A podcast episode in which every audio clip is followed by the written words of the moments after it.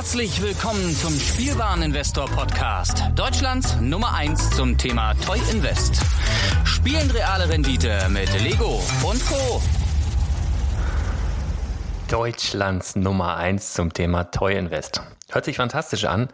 Natürlich könnte man auch sagen, Deutschlands erster Podcast zum Thema Toy Invest, aber das ist dann doch etwas weniger cool. Spaß muss sein. Herzlich willkommen zur ersten Episode. Mein Name ist Lars Konrad und ich bin der Spielwareninvestor. Toy Invest, Spielwareninvestor, nie gehört. Was ist das für ein Kinderkram? Es geht um Spielzeug. Was hat dieser Podcast zur Hölle in der Rubrik Wirtschaft verloren? Nun ja, Ziehen wir doch mal Wikipedia zur Rate. Das Wort Spielzeug wird dort folgendermaßen definiert. Ein Spielzeug ist ein Objekt, das zum Spielen verwendet wird. Der Begriff Spielzeug wird üblicherweise mit Kindern oder auch Haustieren assoziiert. Es ist aber auch nicht ungewöhnlich, dass Erwachsene oder Tiere mit Spielzeug agieren. Ein Spielzeug wird um seiner selbst willen bzw. wegen der Freude am Spiel in Klammern Spieltrieb geschätzt. Okay, das ist Spielzeug. Das Wort Spielwaren hingegen, welches du auch im Titel meines Podcasts wiederfindest, beschreibt Wikipedia wie folgt. Spielwaren sind handwerklich oder industriell entwickelte und hergestellte Spielzeuge und Spielmittel bzw. Spiele, die für den Handel bestimmt sind. Der zweite Teil meines Shownamens lautet Investor. Dazu lesen wir auf der bekannten Informationsplattform ein Anleger, auch Kapitalanleger, Kapitalgeber oder Investor, ist ein Marktteilnehmer, der am Finanzmarkt ein Finanzprodukt erwirbt oder am Gütermarkt eine Investition tätigt. Und da haben wir nun auch den Bogen zur Kategorie Wirtschaft gespannt. Der Spielwareninvestor Podcast ist also ganz getreu seines Namens eine Show, die sich mit dem Thema Geldanlage in Spielwaren auseinandersetzt. Jetzt fragst du dich sicherlich, wie zum Geier kommt ein erwachsener Mann auf den Gedanken, sein Geld in Spielwaren zu investieren? Tja, gute Frage. Dazu muss ich etwas weiter ausholen. Also das Thema Vermögensaufbau und private Rentenvorsorge ist ein Bereich, von dem ja die meisten Menschen wissen, dass sie sich damit auseinandersetzen sollten bzw. müssen, um im Alter nicht in Armut zu darben. Als junger Mensch schiebst du diesen Gedanken einfach oftmals beiseite. Aus eigener Erfahrung kann ich sagen, also dass mit steigendem Alter und wachsender Verantwortung das Thema Altersvorsorge mehr und mehr seinen Weg in deinen Fokus finden wird. Das ist zwangsläufig so. Da gibt es dann verschiedene Möglichkeiten, wie man dieses Thema angehen kann. Banken sind darauf aus, dir renditestarke Sparpläne anzubieten, natürlich ganz uneigennützig. Der Staat fördert so manchen Sparplan dann, Stichwort Riester-Rente zum Beispiel. All das gab es in den Jahren rund um die Jahrtausendwende noch nicht, äh, als ich mich das erste Mal eingehend mit dem Thema Altersvorsorge beschäftigt hatte. Damals noch in der Ausbildung zum Groß- und Außenhandelskaufmann startete ich einen auf Aktien basierten Sparplan. Die Prospekte des Finanzinstituts waren bunt, die Renditeaussichten geradezu fantastisch. Die genannten Gebühren im Vergleich zu den im Dossier genannten Renditen nicht mehr als eine Randnotiz. Ich schloss also im Jahr 1999 einen solchen Sparplan über zehn Jahre ab. Tja, und zehn Jahre später machte ich die ernüchternde Feststellung, dass, wenn ich meine monatlichen Sparbeträge einfach in einen Karton und das Bett gestopft hätte, weitaus mehr Geld zusammengekommen wäre, als mit dem Anlegen in dem bunt beworbenen Produkt des Finanzinstituts. Das, sowas ist ärgerlich. Also besonders, wenn man dann noch die Inflationsrate in den zehn Jahren bedenkt oder eben die nicht zur Verfügung stehende Menge an Kapital über diesen Zeitraum. Ja, weil das ja für zehn Jahre festgebunden angelegt war, ne? Also ich war geschockt und ich konnte nicht verstehen, wie vermeintliche Experten, die ja mit hunderten Millionen Fonds jonglierten, über einen so langen Zeitraum so falsch liegen konnten. Mein Vertrauen in das Thema Aktien und tolle Rendite war merklich abgekühlt, bis Bis ein vermeintlicher Börsenexperte.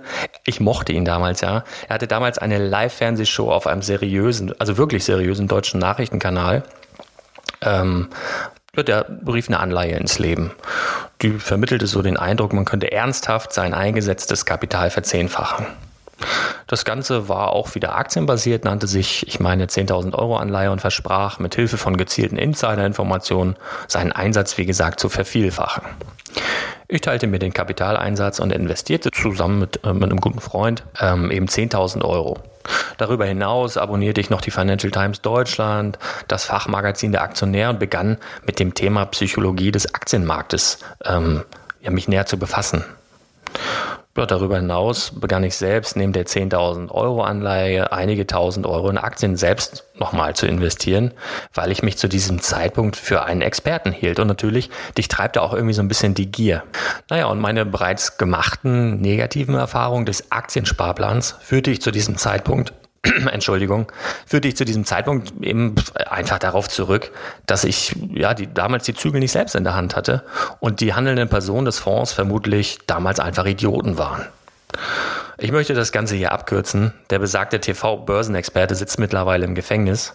Die Financial Times Deutschland gibt es nicht mehr. Und ich und mein bester Freund verloren damals sehr, sehr viel Geld. Das war irgendwann zwischen 2007 und 2009. Genau kann ich das aus der Erinnerung nicht mehr sagen.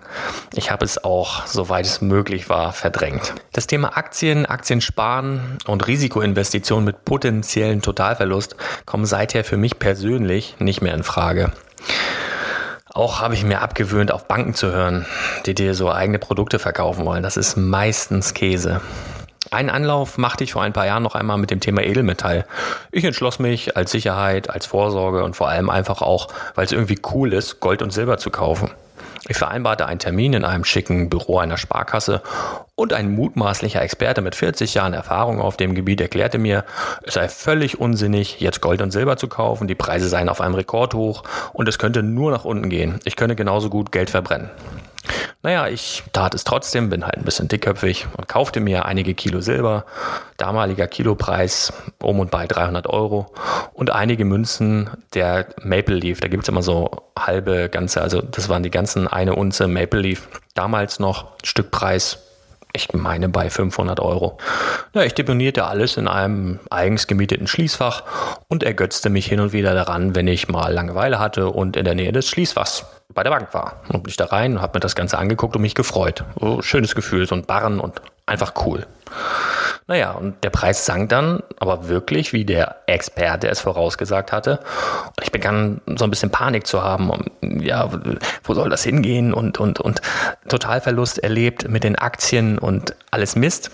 Naja, und ich nutzte dann die erste Chance, wo es wieder so ein bisschen nach oben ging, ein kurzzeitiger Wiederanstieg, mein ganzes Edelmetall-Investment mit plus minus null zu verkaufen. Heute liegt der Preis für ein Kilo Silber im Übrigen bei 600 Euro und Maple Leaf bei knapp 1200. Also hat sich verdoppelt. Also diese ganzen Erfahrungen führten mir eines vor Augen. Ich hatte von diesem ganzen Finanzgedöns keine Ahnung. Das Problem war auch, dass alle bereits kennengelernten Experten auch keine Ahnung zu haben schienen.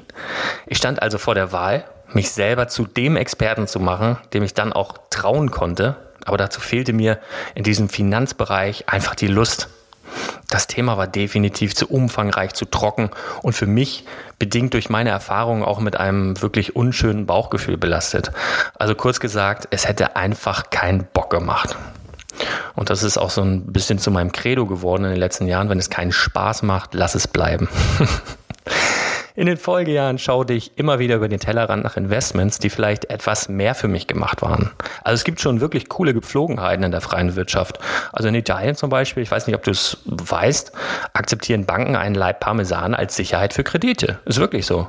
Also der Hintergrund ist der, dass ein reifer Parmesan etwa 10% mehr wert ist als ein frischer. Die Bank hat also eine renditestarke Sicherheit, wenn sie diesen Leib in einer Reifehalle deponiert und kann so günstig Kredite an Käsereien vergeben. Die Ausfallquote ist gering und alle sind zufrieden. Das größte Käselager äh, beherbergt Käse im Wert von fast 200 Millionen Euro. Wusstest du das? Ist cool, oder? Gut, also in Käse bin ich jetzt auch kein Experte und das war auch nicht das Gebiet, auf dem ich mich einarbeiten wollte. Worin ich aber aufgehe, und zwar mit Wonne und Leidenschaft und das seit Jahren, sind Spielwaren. Ich kann wirklich an keinem Spielwarengeschäft vorbeigehen. Immer muss ich hinein und durch die Regale streifen, immer auf der Suche nach diesem einen verlorenen Gefühl, ja, was ich damals wie in Trance vor dem Masters of the Universe Regal äh, hatte, als ich im Woolworth stand. Also vor ein paar Jahren im, im Toys R Us Flagship Store in New York habe ich mich aus Spaß und freiem Willen, muss man sagen, dreieinhalb Stunden aufgehalten. Im ältesten Spielzeugladen der USA, den es nun leider nicht mehr gibt, äh, FAO Schwarz, auch so, zwei, drei Stunden. Und das, das war eine Wonne, ja. Und die Kindheit ist ja eine Erinnerung, die viele von uns mit Sorgen, Freiheit, Spaß, Geborgenheit und Freude verbinden. Ein Thema, was viele Menschen mögen. Und da habe ich mir gedacht, wäre es nicht wunderbar, diese Liebe für Spielzeug mit dem Aufbau eines Vermögens oder der Altersvorsorge zu kombinieren? Also ich habe mir dann viele Gedanken dazu gemacht und kam nach und nach zu dem Schluss, ja, das ist definitiv möglich. Um mal beim Beispiel der Masters-Figuren zu bleiben. Damals im Woolworths gab es ein Wohlwort, meine Mutter hat immer Wohlwort gesagt, sagen wir Wohlwort. Jedenfalls gab es ein Einführungsset der Toyline. Das lag so bei 15 bis 20 Mark. Enthielt eine He-Man-Figur und eine Skeletor-Figur und eine Hörspielkassette. Das war so Mitte, Ende der 80er, wenn ich mich recht erinnere. Also um und bei. Später, als die Serie auslief, wurden diese mm, eben diese Sets, also dieses, dieses Doppelset mit der Kassette da drin, auf Grabbeltischen verschleudert. Heute ist eine ungeöffnete Version selten unter 2000 Euro zu bekommen. Hätte man also damals im Wohlwort eingekauft, also diese ganzen Sets in einen Karton gepackt, dunkel im Keller gelagert, ja, dann hättest du heute sehr viel Spaß beim Versteigern auf Ebay, sag ich dir. Hätte, hätte, hätte, hätte meine Oma einen Pimmel, wäre es mein Opa, ist klar. Also ich schaute, ich schaute also danach, ja, welche Toylines haben heute ein ähnliches Potenzial oder noch besser, beziehungsweise anders ausgedrückt, welche Investitionen im Spielwarenbereich sind heute erhältlich, die wertstabil sind, ein geringes Ausfallrisiko haben, gute Renditeaussichten und im besten Fall noch irre viel Spaß machen. Ja, und unter Berücksichtigung dieser Punkte bin ich immer und immer wieder bei einem Hersteller gelandet, dem mittlerweile größten Spielwarenkonzern der Welt. Lego. Ich werde mich also in den nächsten Monaten auf diesem Podcast erst einmal ausschließlich dem Thema Lego unter dem Gesichtspunkt der Kapitalvermehrung widmen. Du erfährst interessante Fakten über die Firma. Im Übrigen an dieser Stelle sei einmal darauf hingewiesen, dass ich in keinster Weise von Lego gesponsert werde oder in irgendeinem geschäftlichen Verhältnis zu dem dänischen Toygiganten stehe. Ich habe natürlich eine Verbindung zu Lego, allerdings mit dem Herzen und das schon seit meiner Kindheit. Und die Verbindung ist nun noch fester geworden, seit ich auch so erwachsenen Sachen mit Lego machen kann. Und meine Frau mich nicht mehr wie so einen minderbemittelten Trottel ansieht, wenn ich bei Toys R Us vorm Spielwarenregal stehe und mal wieder die Zeit vergesse. Denn jetzt weiß sie, hey, der Kerl ist cool, der kümmert sich gerade mal wieder selbstlos um unsere Altersvorsorge. By the way, hätte ich damals 2007 statt 5000 Euro in Aktien zu investieren, stattdessen 10 Star Wars Millennium Falken von Lego gekauft, damaliger Ladenpreise um und bei 550 Euro und diese im Keller gelagert, hätte ich selbige zwischenzeitlich in den letzten Jahren zu einem Stückpreis von bis zu 5000 Euro verkaufen können. 500 Euro einkaufen, 5000 verkaufen. Eine nette Rendite, oder? In diesem Sinne freue ich mich, wenn auch dich das Thema Investment in Spielwaren interessiert. Klasse wäre es, wenn du jetzt gleich meinen Kanal kostenlos abonnierst, um auch in Zukunft keine Folge des Spielwaren Investor Podcasts zu verpassen. Und gigantisch wäre es, wenn du mir darüber hinaus auch eine kurze Sternebewertung auf iTunes gibst. Vielen Dank für deine wertvolle Zeit und bis ganz bald.